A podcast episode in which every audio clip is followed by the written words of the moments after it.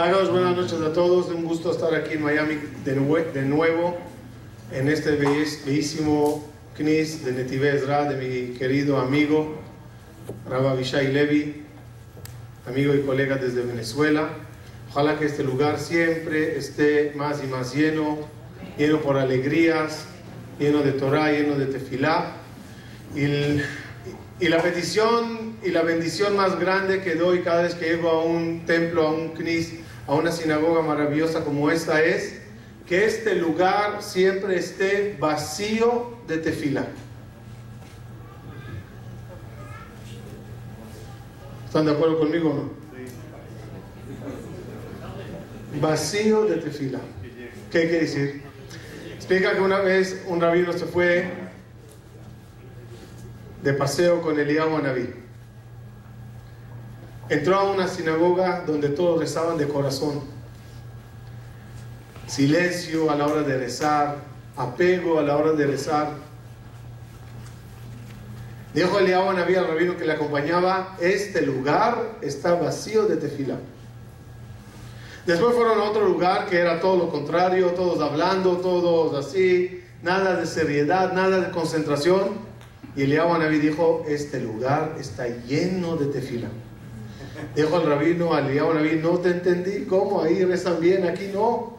Dijo, sí, mira, aquí como hablan tanto y nada de concentración y nada de emoción, todos los rezos suben, llegan al techo y rebotan. Entonces el lugar está lleno de todas las tefilot. Ese lugar que todos rezan bien, pues todas las tefilot subieron y llegaron hasta el cielo, por lo tanto el lugar quedó vacío de tefilá. Así que este lugar, mi bendición es que siempre quede vacío de tefilá, que todas las tefilot suban y se reciban. Hoy, Bezrat Hashem, vamos a presentar el nuevo libro acá en Miami. Ya se hizo la presentación en Venezuela, en México, en Panamá, y ahora tocó Miami. El libro que se llama el, control de la vida, el cual habla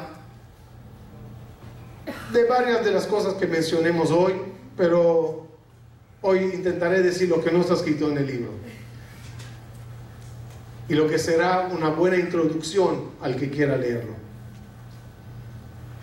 La vida consiste en un gran autocontrol. Quizás todo comenzó cuando una vez fui a cabalgar con mis hijos a un lugar en México que se llama La Marquesa. Los de Venezuela, algo tipo Junquito. Solo con caballos de verdad, sí. En el camino, cabalgando, ahí a la media montaña, el caballo, el caballo de mi hijo, me refiero el caballo que cabalgaba mi hijo, ¿sí? El caballo de mi hijo se para a comer. Le digo, hijo, vamos, hay que seguir. dice, papi, tiene hambre sí, está bien, con todo mi buen corazón, pero que coma a la hora del dueño. Yo le renté por media hora para correr, no para comer. Y mi hijo intenta, y no, el caballo no, no se mueve. Entonces dijo mi hijo, papi, no domino mi caballo. De ahí salió una de las conferencias que así se llama Dominar el caballo. ¿Qué quiere decir? Cada persona es un caballo y un jinete. El cuerpo es el caballo. La mente, el alma, la conciencia, el punto intelectual que cada uno tiene, ese es el jinete de tu caballo. Y la pregunta siempre es, ¿dominas tu caballo o no? ¿Tiene uno el autocontrol sobre sí? sobre lo que el cuerpo desea, sobre lo que tu naturaleza, tus cualidades, tu forma de ser y no adecuadamente, y no siempre adecuadamente. a veces uno tiene un carácter y no es lo adecuado. Digamos que uno es nervioso. ¿Quién es nervioso? ¿Su alma o su cuerpo? ¿Dónde está ese defecto? ¿En el alma o en el cuerpo?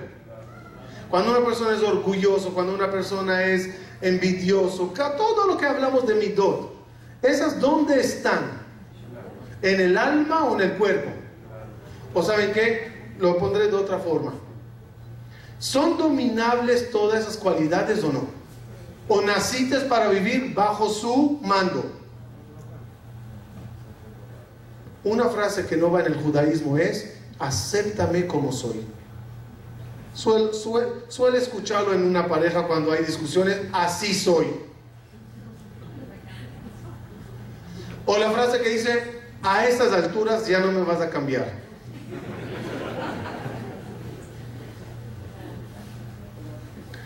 Defecto de fábrica. Eso lo...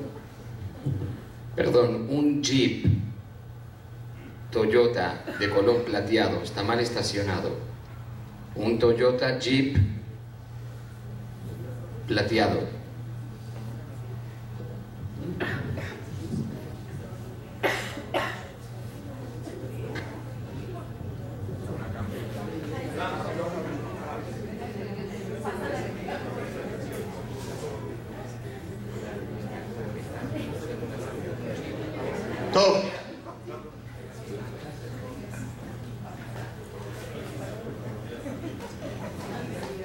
Igualito pasa hoy en día, hablando de coches, cuando uno maneja su camioneta, su coche. El buen conductor, ¿en qué consiste? En llevar bien el volante. El saber cuándo acelerar y saber cuándo frenar. ¿Qué pasa un coche que sí tiene un buen acelerador y esos motores de varios caballos que apenas pisas y ya estás volando? bajito, en vez de, en vez de ir uno va volando. Si no tiene frenos, ¿qué pasa? ¿Qué pasa en una curva cuando uno sus frenos no funcionan, Barminal? En la vida es lo mismo. Corremos, corremos, corremos y no hay tiempo para nada. Pero el que no tiene el autocontrol de saber dónde está el freno, dónde hay que tomar paciencia, controlarse, una persona termina estrellando. Quiero entrar después de esa introducción en el tema. Y conoceremos en la siguiente hora al ser humano bien. Vamos a entender quién somos y cómo estamos formados. Cuando Dios creó el hombre, primero creó todo el mundo. Cielo, tierra, animales, ángeles. Y al final hizo al ser humano. ¿Cuál es la diferencia entre un ser humano y un animal? Solo, solo el hecho que hablamos, en eso se encierra toda la diferencia entre un humano y un, animal. No puede ser. Debe ser mucho más que eso. ¿El cambio? ¿Qué cambio? Vamos a ver en qué consiste la diferencia entre los animales y el ser humano. Cada vez que Dios creó un animal en los días de creación, a cada animal Dios le dio un carácter. Cada animal tiene su carácter. al caballo se le atribuye el orgullo. ¿Vieron estos pasos, eh, los caballos de pasos así como andan? Kulom, cabot, gaho, ga'a. Eh, eh, a la hormiga se le atribuyó la agilidad. A la tortuga la flojera, la, la... Ok, cada animal tiene su carácter. Feroces, tranquilos. El ser humano, ¿qué clase de todos esos animales es? Dicen nuestros sabios, ¿qué es un ser humano? Cuando vino Dios a hacer al hombre, agarró todo el reino animal y lo metió en él. Con el lenguaje de nuestros sabios, el humano es un arca de Noé, todos los animales están en él. Y uno es tranquilo como corderito y fiera como un león. Y uno puede ser dulce y mañana malo, todo. Si quieren complicarlo un poquito más, antes de hacer el ser humano, Dios hizo todos los ángeles. Y los ángeles increíblemente se llaman los animales sagrados, Hayot Akodesh. ¿Qué es Hayot? ¿Por qué a los ángeles se los llaman bestias? Respuesta, porque son como las bestias. Cada ángel tiene un carácter, un carácter.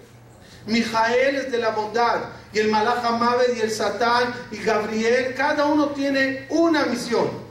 Y el ser humano, Dios agarró todos los animales y los metió en el ser humano. Todos los ángeles y los metió en el ser humano. ¿Qué es un ser humano? Un zoológico en los ángeles. El ser humano es todo un zoológico y todo un, rey, un, rey, un reino angelical. Cuando digo que el ser humano es zoológico, que quede claro, la única diferencia entre uno y otro es que uno tiene zoológico y el otro safari. ¿Cuál es la diferencia? En uno todos los animales están sueltos. Y cada uno cuando se cada animal cuando le provoca brincar y hacerse notar, se nota, y otros los tiene controlados, amaestrados. Como esta imagen lo indica, no sé si lo ven, todos los animales están en un ser humano. ¿Cuál es la misión de uno? ¿Cuál es la misión de uno? La misión es el autocontrol de cada animal, de cada fuerza, de cada carácter. ¿Qué pasa cuando te provocan? para contestar. Te ofendieron, te hirieron. Se despierta en uno unas ganas de venganza, unas ganas de reacción. La víbora con su boca venenosa se abre para atacar y a ver si uno tiene ese control. Observemos algo. ¿Cómo comenzó la historia de la humanidad en la Torah? Cuando la Torah cuenta la primera historia de la humanidad, ¿cuál es? Adán, Javá en un Gan Eden, en un paraíso, y un árbol que Dios dijo, no comas de él. Mi pregunta es, ¿Dios quería que se coma del árbol o no?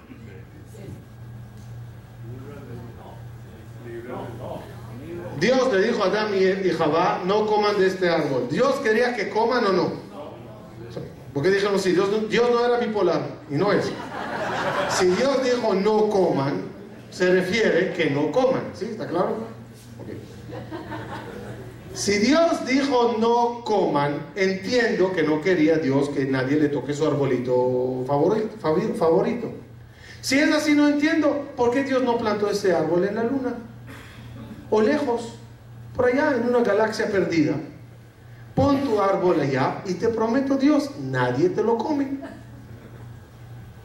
Es más, ¿dónde puso Dios ese árbol? En Ganeden, ¿dónde lo puso? En una esquina. ¿Ves a Jaim? Betoch Agan, en el centro. Se, levanta, se levantaba Jabá por la mañana para ir al gimnasio, pasaba por el árbol. Iba a Damarishon al centro, pasaba por el árbol. Iba a donde iban, pasaban por el árbol.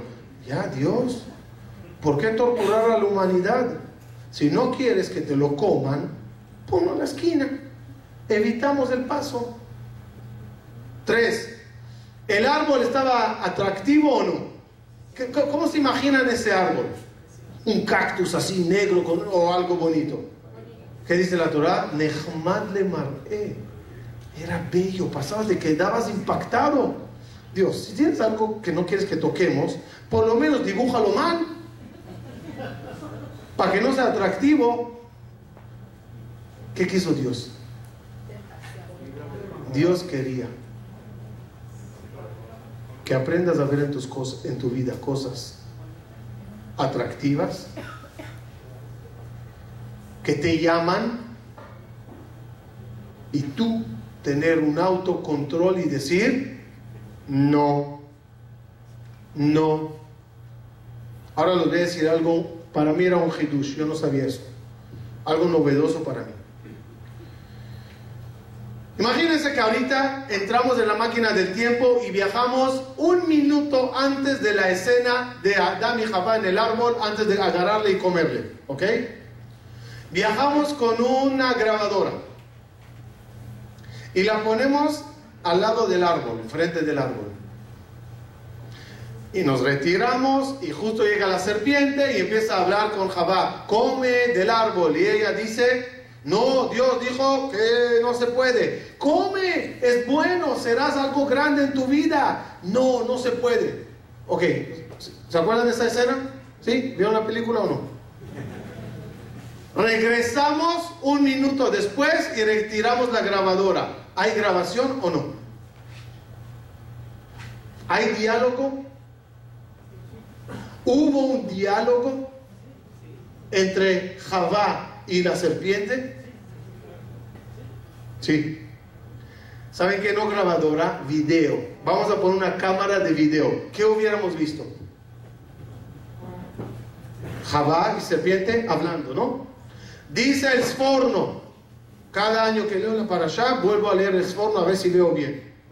Dice el Sforno, un comentarista importante de la Torah. No hubo ningún diálogo. No hubo ninguna serpiente. Todo era un diálogo entre Javá y la serpiente interna. ¿Se acuerdan que dijimos que cada persona está compuesto de todos los animales? Y la serpiente interna, conocida como el Era interno todo el diálogo. No era imagen externa, la opinión del Sforno. ¿Por qué dice eso? Porque cada vez se repite la misma escena hasta la fecha. Cada uno en su vida camina y encuentra la fruta prohibida en el día. El dinero sucio, el amor prohibido, el pecado que no se puede hacer, esta comida que no se puede comer, esta palabra que no se puede decir, este la sonará que no se puede escuchar. Está lleno la vida de frutas prohibidas. Y cuando llegas ante la fruta prohibida, ¿qué, ¿qué, le pasa al ser humano? Empieza un diálogo con la serpiente, no la que camina en la calle, con la interna. Sí, sí, hazlo, ganarás, será bueno, Psicológicamente quieren entender lo que pasó por la mente de Adán y Jabá antes de comer de la fruta. Ellos dijeron así, tenemos un paraíso, sí o no. ¿Tenían ellos un paraíso, sí o no? Sí. Tenemos un paraíso, pero mi paraíso no es completo, ¿sabes? Porque hay una fruta que no me dejan comer. ¿Cómo convertiré mi paraíso en completo? Agregando esta fruta a mi canasta. ¿Y qué pasó al final? No se quedó sin fruta, se quedó sin nada, sin paraíso. Es lo mismo que puede Barmina llegar a pasar a una persona que quiere agregar algo prohibido a su vida. Agarren el ejemplo de una adicción. Una persona tiene toda una vida maravillosa. Familia, esposa, casa, dinero, eh, todo lujo, todo bien, todo bien y ve una adicción prohibida que dice, solo la agrego, solo la agarro y la meto a mi vida y ahí sí tendré un paraíso. Y al final, ¿qué pasa por eso? Se pierde todo el paraíso. Por una, por una droga, por un exceso de alcohol, por, por juego en, apostar, por, por, por, por razones prohibidas, por todas las frutas que no es debido tomar. El ser humano es como el animal. Y a medida que una persona va avanzando en su, eh, en su trayecto, va entendiendo eh,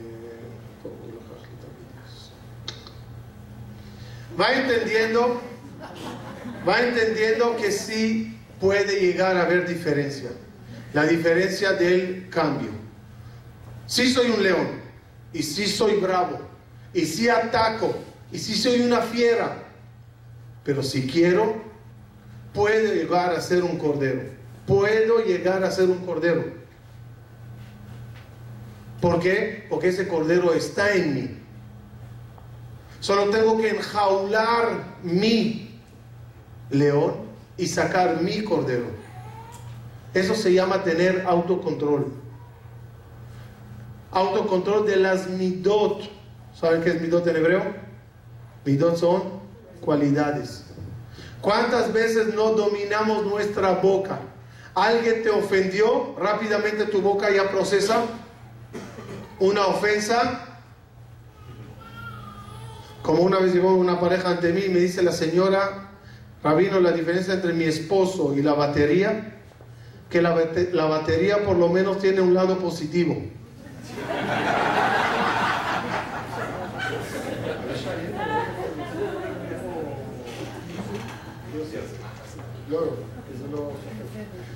Todavía no pudo aguantar.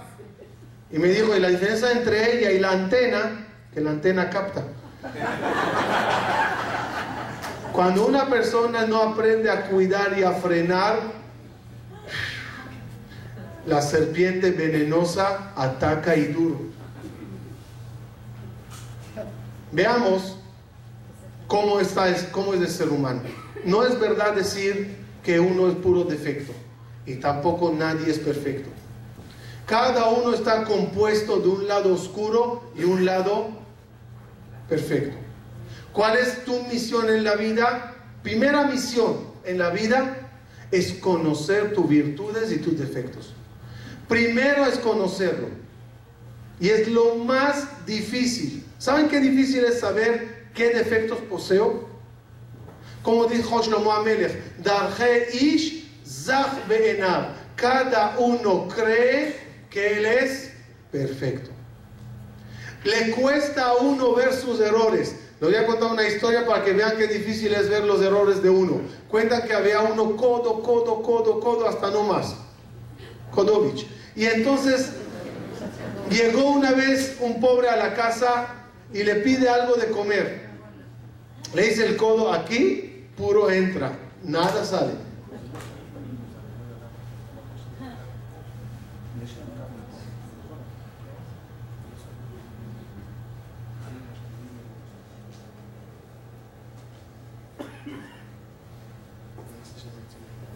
Le dice, yo no, yo no doy nada. Dijo, por favor, estoy muerto de hambre. De repente el, codo se acuerda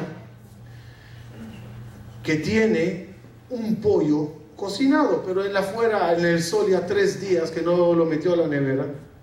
Ya está apestado. Dijo, ¿ves que lo tire? Se lo daré a este muerto de hambre. Vino, le dio el pollo. El pobre de tan, tanto hambre que tenía, se lo comió. Se lo comió se intoxicó, se enfermó y este rico fue a visitarle. El pobre no aguantó y a los tres días murió y fue el rico al entierro. De regreso, dice la esposa, pero señor, ¿no te das cuenta lo que hiciste con ese pollo? Dijo, te diré la verdad, estaba meditando todo el camino de regreso lo que hice con ese pollo. Tres mitzvot hice con ese pollo. acá visité a un enfermo y enterré a un muerto.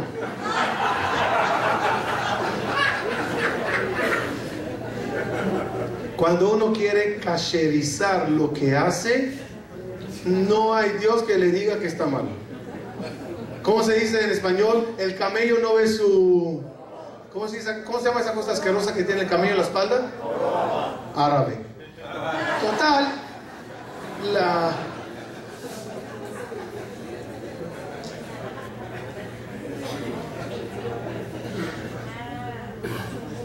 uno no ve sus defectos.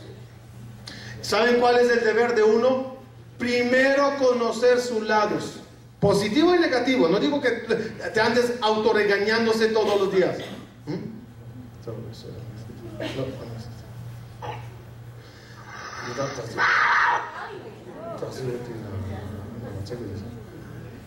Lo primero es que uno se debe de conocer.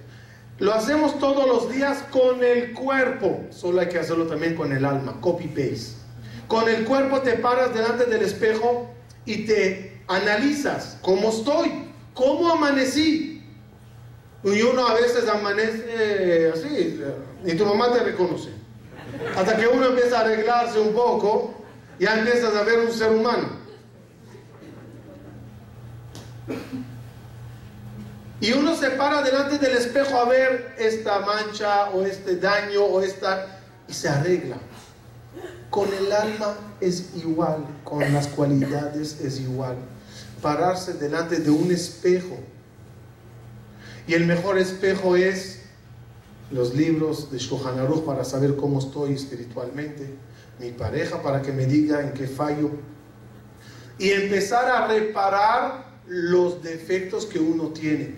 Porque si los esquivates, los escondites y nadie los vio y terminaste tus 120 años con esos mismos defectos, de balde vinimos al mundo.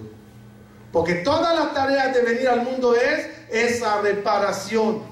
Pero para reparar, primero hay que descubrir. Y si alguien vino y te dijo, tú eres nervioso, tú eres celoso, tú eres... Eh", dile gracias, porque te ayudó a descubrir la tarea y la misión por la cual uno vino al mundo. Vino a reparar esos animales dominantes en él, en vez que él sea el dominante de. El autocontrol es una de las misiones principales de cada persona. Si alguien te dijo en qué fallas, bésale la mano y dile gracias. Jajamín, que sepan, habían grandes jajamín, que contrataban a un secretario que camine detrás de él desde la mañana. El secretario llegaba a la casa cuando el rabino todavía estaba durmiendo. Y la misión del secretario no era preparar café, atender llamadas, mandar mail o preparar un libro o buscar un libro. Todo el día caminaba detrás del rabino anotando, anotando, anotando, anotando. Y antes de irse a dormir el rabino a la noche, se sentaba el secretario y le decía, rabino, perdón, lo hago con educación, usted me lo pidió. Sí, sí, señor, dígame. Rabino, esta mañana te levantaste tres minutos más tarde. No, no, no, no. Estás durmiendo demasiado. La tefila tuya hoy se fue más rápida. Creo que ya nos estás concentrando.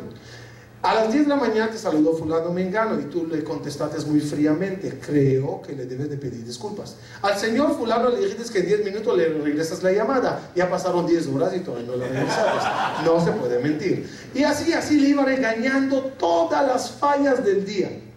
Y el rabino se sentaba, anotaba una por una, terminaba, le decía muchas gracias, le pagaba el dinero del día, nos vemos mañana por la mañana. La gente pagaba para que alguien los ayude a reparar. Nosotros, hay quien se atreva a venir a decirnos algo.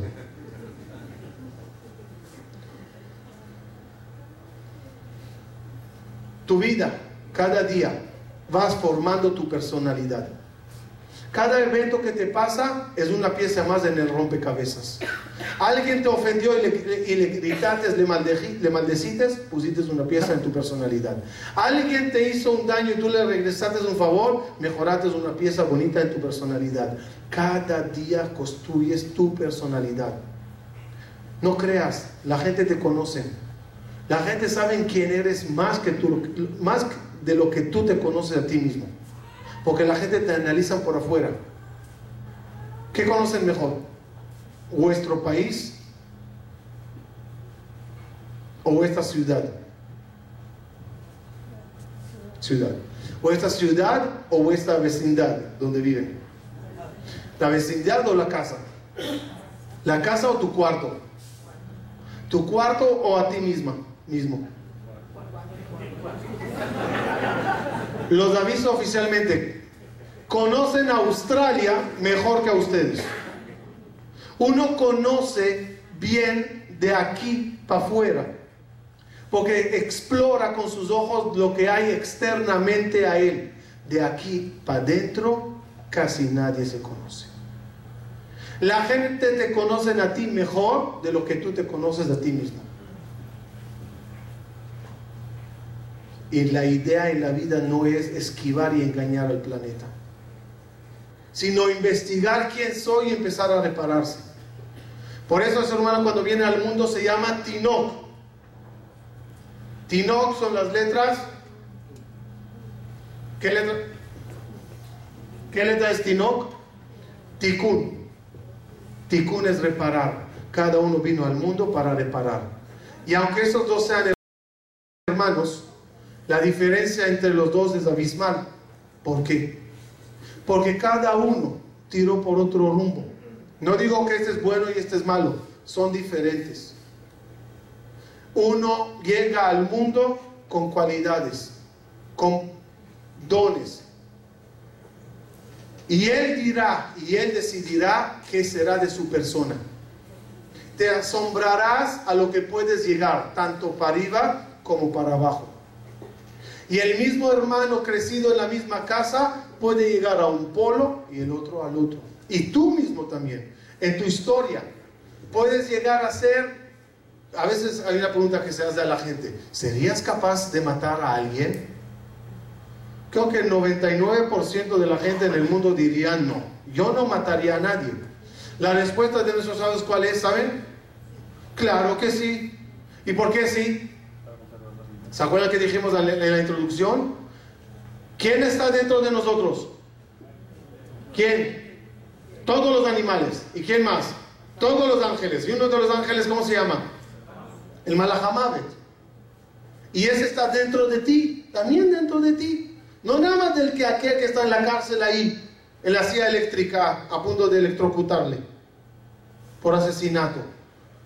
Había uno que vinieron a electrocutarle se fue la luz, le mataron con velas. Entonces cada uno tiene ese satán dentro de él. Cada uno es capaz de matar a alguien. Les voy a contar unas leyes judías para que vean cómo Jajamín sí conocían al ser humano, especialmente Dios, ¿no? Hay una ley que un Cohen no se puede casar con una divorciada. ¿Con una viuda puede o no? La ley es que el Cohen se puede casar con una viuda, pero solo el sumo sacerdote, el Cohen Akadol, no se podía casar con una viuda. Con su viuda, ¿sí puede o no? Ok. El Cohen Akadol, ¿por qué no se puede casar con una viuda? Cohen normal, sí. Cohen Gadol, no. Tú con viudas, no. ¿Por qué? ¿Quieres escuchar el motivo? Yo no pude creer lo que así Jajamim ofenderían a los Kohanim. Dice la alajá, no sea que el Cohen Agadol se enamoró de una mujer casada. Y en el día de Kippur, cuando entre al Kodesh HaKodashim, pedirá a Dios que muera fulano mengano para que él se case con ella. Ya va, ya va, ya va, ya va. ¿De quién estamos hablando? ¿De quién? ¿De quién? Del Kohen Agadol. ¿En qué día? Kippur. ¿En qué lugar? Estás hablando del hombre más sagrado, en el día más sagrado, en el lugar más sagrado, y de eso va a pensar. ¿Respuesta? Sí. Porque el ser humano es capaz también a eso. ¿Y quién? Todos. ¿Saben cuál es el error más grande de un ser humano? Decir, a mí no me va a pasar. No, no, no, yo esas cosas nunca. No sabrás qué animal en algún momento, en alguna escena, en una tentación, se te brota. Dominar el caballo no es fácil, especialmente cuando el caballo ve una yegua. Y cuando ve dinero sucio, y cuando ve una posibilidad de engañar a alguien y ganarse cosas, todo puede ser. Mejor reconoce tu caballo y ten las riendas bien agarradas. Porque puede matar uno, puede traicionar y puede robar y puede y puede y puede y puede, todo sí se puede. Y todo no puede pasar si tienes los controles bien. Si tienes el freno bien y tienes las riendas bien agarradas en la mano. Y cada uno como nace. Hay unos que nacen ya con ganas de pelear. Sus Muhan Lekrav. Y otros bravos. No, no, no. Es, hay una pequeña falla, no sé por qué, no, no, no, no, sé manejar esa computadora. Cuando haya un video necesito jalarlo de los videos. Perdónenme nada más un segundo. Esto es real, es la cámara de la oficina, real. ¿Sí? Yo sí. ¿Usted de caja ahora? ¿Oí? El Señor nada más quiere sacar fotocopia. Y como siempre digo, digo, no sabes qué, en qué momento te, te activa una fiera interna. Solo que la copia no sale. ¿Qué hace el hombre calmado y tranquilo normalmente? Ve que no sale. A mejor falta tinta.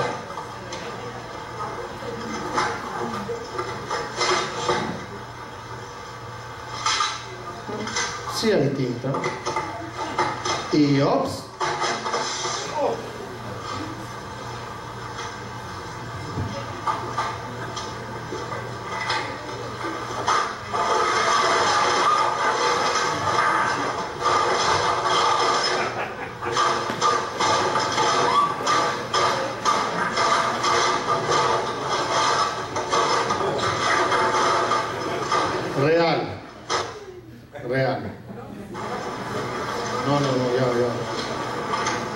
Aquí porque esto es... Elías. ¿Qué fue ahí, señor? ¿Sabe cómo se llama esto en hebreo? Hay un concepto que quiero que lo aprendamos, se llama emet. Emet, ¿cómo se escribe? Aleph Mem Taf. No tiene que ver con el concepto de emet. Emet es Aleph Mem Taf. ¿Qué es Aleph? Erua. Mem, Machshava. Taf, Dguva. En hebreo, evento, pensamiento, reacción. Evento. A este señor le pasó un evento. Evento quiere decir, vino a hacer copia y no le salió la copia. ¿Cómo se llama eso? Un evento, un, ¿sí? un acontecimiento. No, ok.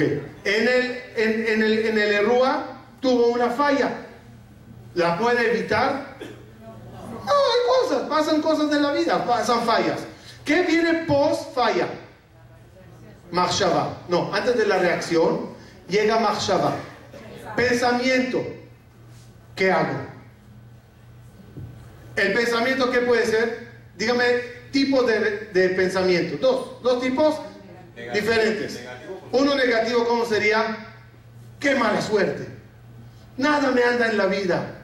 No funcionan las cosas. Ok. Ese pensamiento, ¿qué le causará? Una reacción X. Otra reacción, otro pensamiento. Para todo es de Dios, no pasa nada. Hashem Yazor, un value me ayuda. Estos son pruebas de la vida. Hay cosas peores. Hay gente no como mi situación, hay gente peor, hay gente incluso casada. Entonces, entonces, ese pensamiento que le causará otra reacción. Entonces, quedemos claros. El erúa, el acontecimiento, ¿está en tus manos? No. El pensamiento, la mahashabá, sí. La reacción, no puedes evitar eventos en la vida. No puedes evitar cosas. No puedes evitar que te choquen. No puedes evitar que las cosas no anden. No, puedes evitar. El mundo funciona como funciona. Puedes evitar tu mente. Y así evi- evitarás reacciones malas. Cada uno como es, como dijimos. Uno llega al mundo bravo. ¿Cuál es su misión? Reparar. Si el tinoc no se repara, ¿qué- cuando crezca, ¿qué va a pasar? Lo que vimos con este señor. Otros nacen flojos. Otros con mucha energía. Otros miedosos.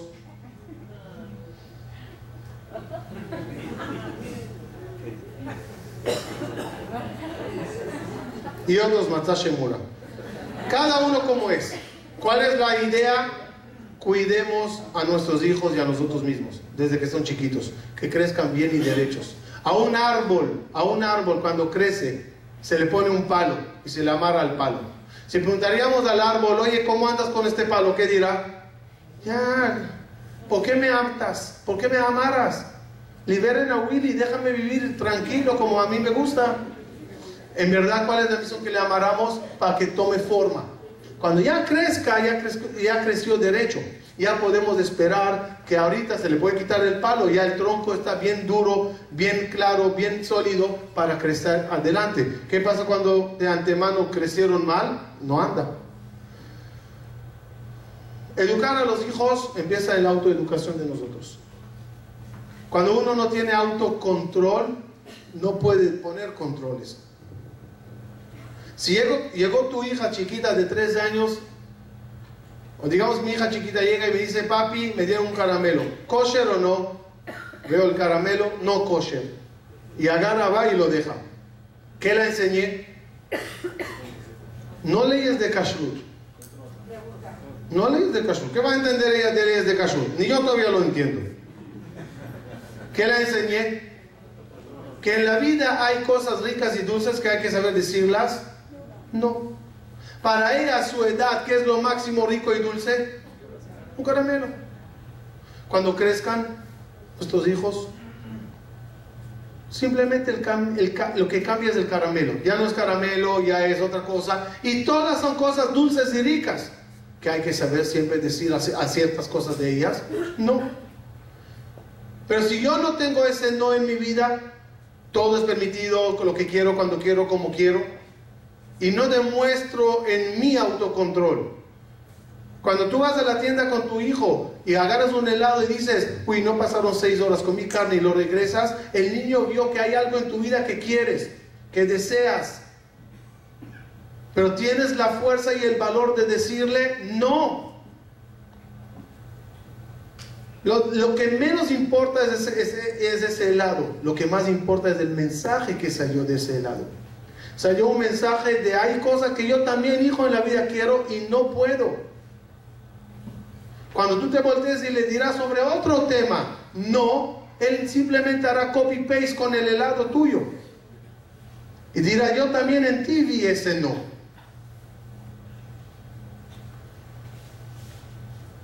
Perdón, hay muchos videos, pero no jalan, pero ya no importa. La mente de nosotros a veces está auto encarcelados en nuestros propios vicios. Ya no vives como quieres, sino como tus instintos, como la sociedad que te rodea, como las ideas que te metieron, así vives.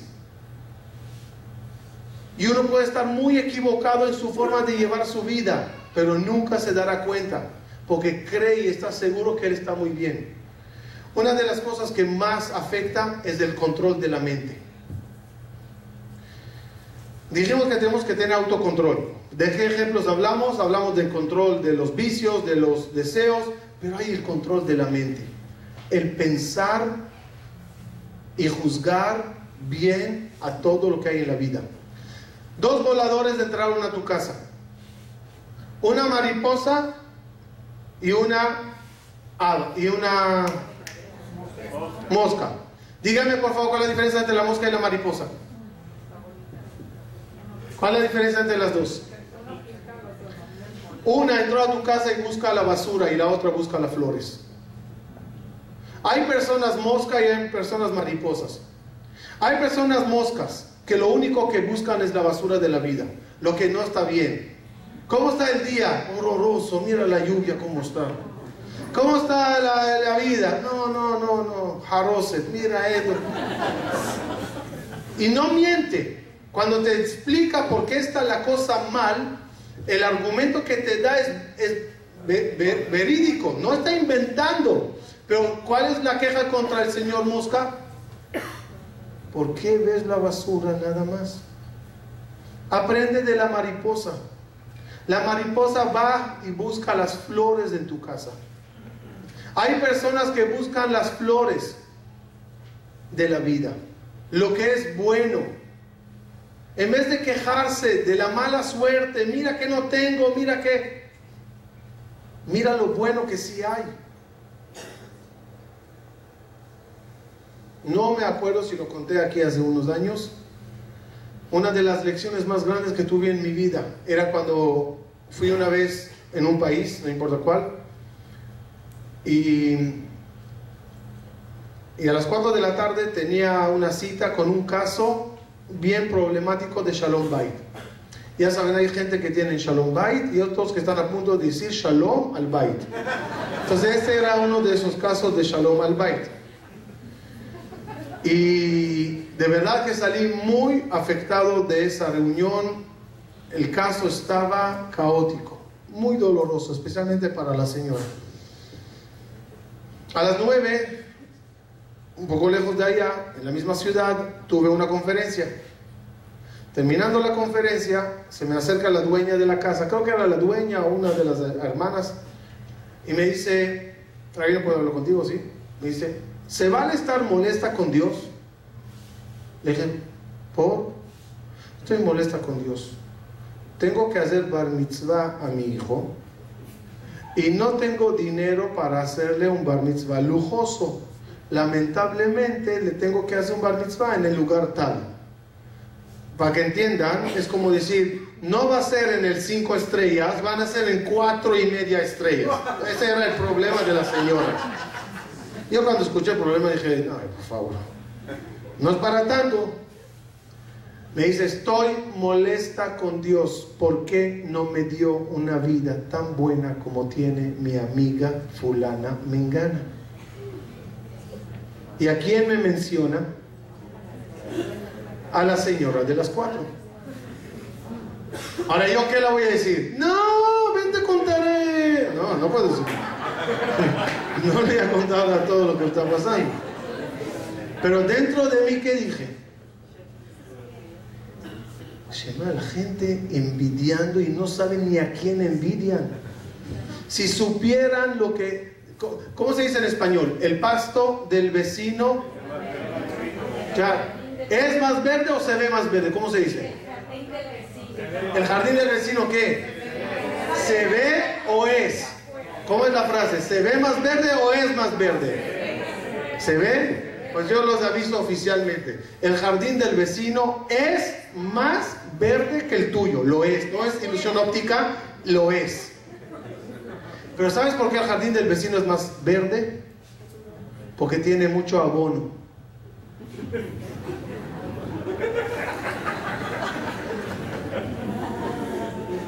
¿Saben qué es abono? ¿Saben de qué está hecho? ¿Sí? Asher Yatzar. A veces uno ve demasiado lo bonito que tiene el otro, te garantizo hay mucha basura también allá. No envidies. Alégrate con lo que tienes. Y mira las flores de la vida que te rodean. Enfócate a lo bonito que tienes y no lo que te falta, porque siempre faltarán cosas. Uno que ve la mitad del vaso lleno o la mitad del vaso vacío. Regla de vida. Uno en él ve la mitad vacía y en el otro la mitad llena. Mira lo que tiene. Pero ¿sabes? Le falta. No importa, pero mira lo que tiene. Al otro no importa lo que le falta. Y a uno no importa lo que tiene. Si solo cambiaríamos, seríamos los hombres más felices. ¿Dónde está la clave de la felicidad? En cambiar la forma de pensar. Para eso hace falta control mental. De ir y ver cada vez lo bonito que hay. Levantarse por la mañana y ver primero el sol, el cielo, el cielo azul cuando hay días así, ¿no? Vine para Miami para verlo azul, traje las maletas, las nubes, creo. Mente positiva, mente alegre. No como la señora que viene a su mamá a las 2 de la madrugada, le dice, mami, mami, 2 de la madrugada. Mi marido todavía no regresó, mami. ¿Dónde está ese a las 2 de la madrugada? Ya sabes, mami, tantas tentaciones hoy en día y lo que hacen los hombres. Y, mami, ¿tú crees que mi esposo... Le dice mamá, eh, eh, eh, eh, para, para. Mente positiva, mente positiva. A lo mejor murió, a lo mejor un accidente.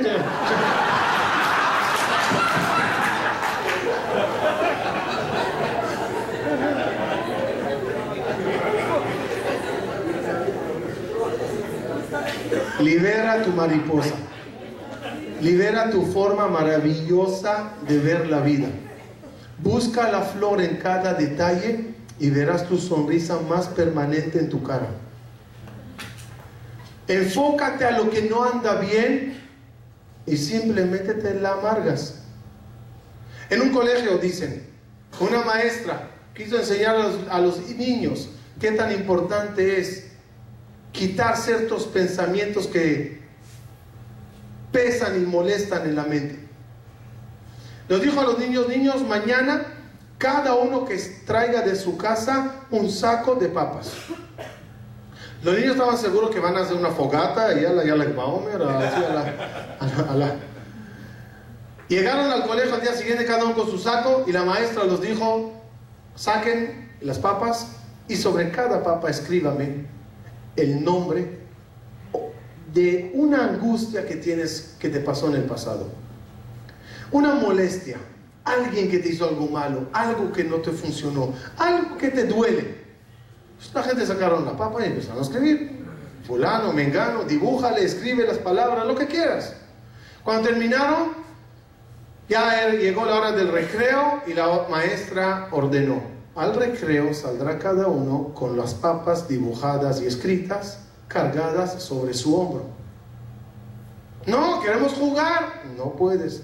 Puedes jugar, pero con las papas encima.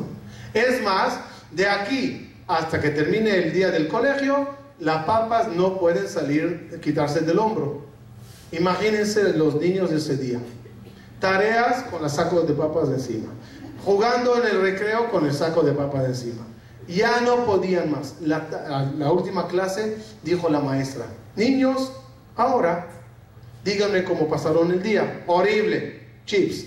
Entonces dijo, ok, si es así, saquen el saco. Si quieren no cargar, agarren papa por papa Acuérdense de ese evento, acuérdense de esa persona, acuérdense de ese daño y peleen la papa. Y entonces, si perdonaron bien y ya lo pelaron del corazón, permito que no la regresen al saco. ¿Lo hicieron los niños? No. En tal de no cargar ese saco más, pues claro, dijo la maestra, el saco de papas sobre el hombro pesa mucho, más, eh, pesa mucho menos de lo que pesa todos esos recuerdos sobre tu mente, sobre tu corazón. En el hombro lo sentiste cargándolo, aquí lo estás cargando y ya no lo sientes de tanto que te acostumbraste a ese peso. Y no es peso sano, es peso pesado. Por eso una persona de la vida tiene que saber dominarlo, sacarlo, y tener el autocontrol de su mente y de su persona. Ir cerrando la idea, todos conocemos la escena donde Moshe se para delante del rey Paró y le dice, Dios nos, me dijo que saque al pueblo judío, al pueblo elegido. Vamos a irnos a, a Monte Sinai y ahí Dios nos va a entregar la Torah. La reacción de Paró, ¿cuál fue? ¿Quién es tu Dios para que yo le obedezca? Esa es la frase. ¿Cómo se lee eso? ¿Con tono de burla o con tono de, de, pregunta? ¿Quién es tu Dios para que yo le obedezca? O ¿quién es tu Dios para que yo le obedezca? ¿Cuál era la, pregunta? la, frase de Paró? ¿Con qué tono se lee? Todo lo leemos como burla. Dice el Jajamín, no. Paró quería saber, ¿quién es tu Dios? Yo soy creyente en ídolos y dioses, me fascina. Dime quién es tu Dios. Si es tan bueno, échale para acá. Ante la pregunta de Paró, ¿quién es Dios? ¿Qué contestó Moshe? Agarró una vara, la tiró al piso y la hizo serpiente. La agarra de vuelta y la toma como cetro en su mano. Yo los pregunto, ¿ese es nuestro Dios? ¿El Dios abracadabra? Ya por lo menos que haces una magia, saca un elefante. Para que sea algo grande, llamativo, una jirafa de tu barra, no una serpiente. ¿Qué quiso Moshe contestar a Paró? Dice Jajamí.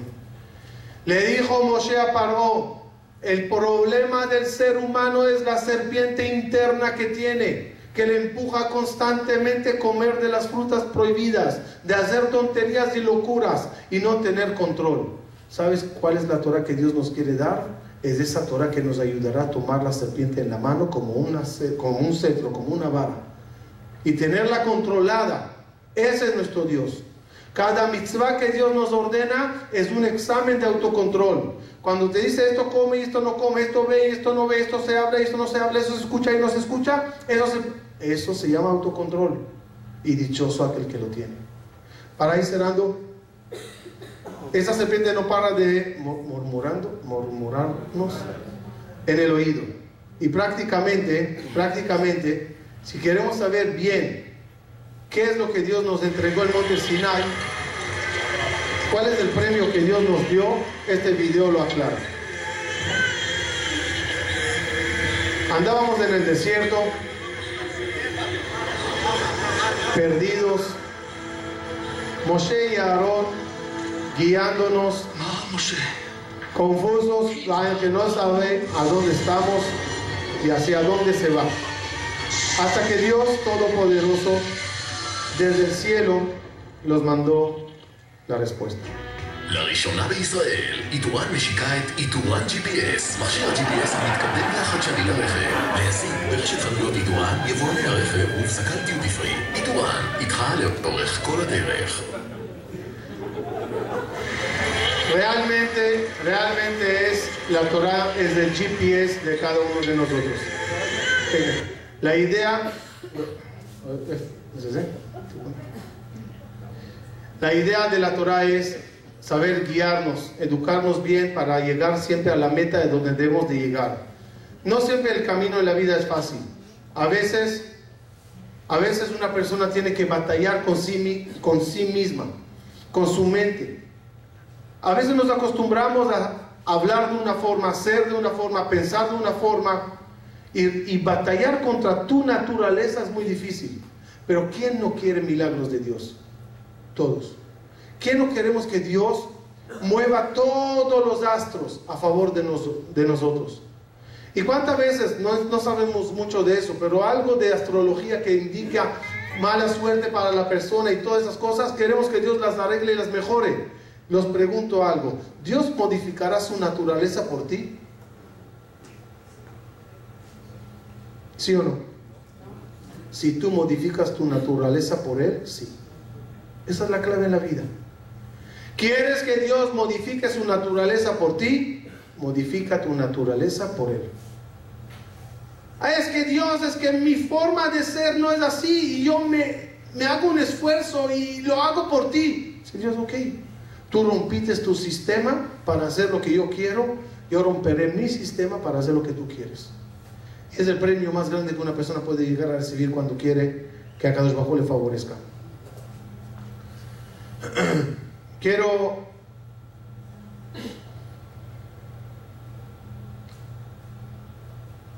Miren eso que es increíble. ¿Cómo se dice Moach? El cerebro, ¿no? Moach son iniciales de Mavet ve la vida y la muerte, todo está aquí. Todo está aquí. Les quiero hacer una pregunta para cerrar, para que vean el poder de la mente. ¿Quién es más fuerte, Dios o tu mente? Explico la pregunta. Dios en Rosh Hashanah te decretó que tengas buenas parnasá, que tengas una parnasá muy buena. Y tu mente cree que no. Este año fracasa. ¿Cómo será? como Dios dijo o como tu mente piensa? ¿La mente es más que Dios? ¿O Dios es lo máximo? ¿Cómo funciona esto? Dice la Gemara. Escuchen bien una Gemara para que vean el poder que tiene la mente. Dice la Gemara, una persona que quiere saber qué Dios le decretó en Rosh Hashanah en base a la parnasá, que agarre un gallo o una gallina y la haga a la gallina un proceso, una gallina viva, que la agarre un proceso. ¿Qué la hace? La hace cuatro cosas, A, B, C y D. ¿Cuáles son? No los importa. Si la gallina engordó, buena parnasá este año. Enflacó, cambia de rama. Sigue la quemará. ¿Quieres saber qué se te decretó en Rosh Hashanah? ¿Vida o lo contrario? Prende una vela y haz A, B, C, D. Si la vela se apagó, mantén contacto con la hebra.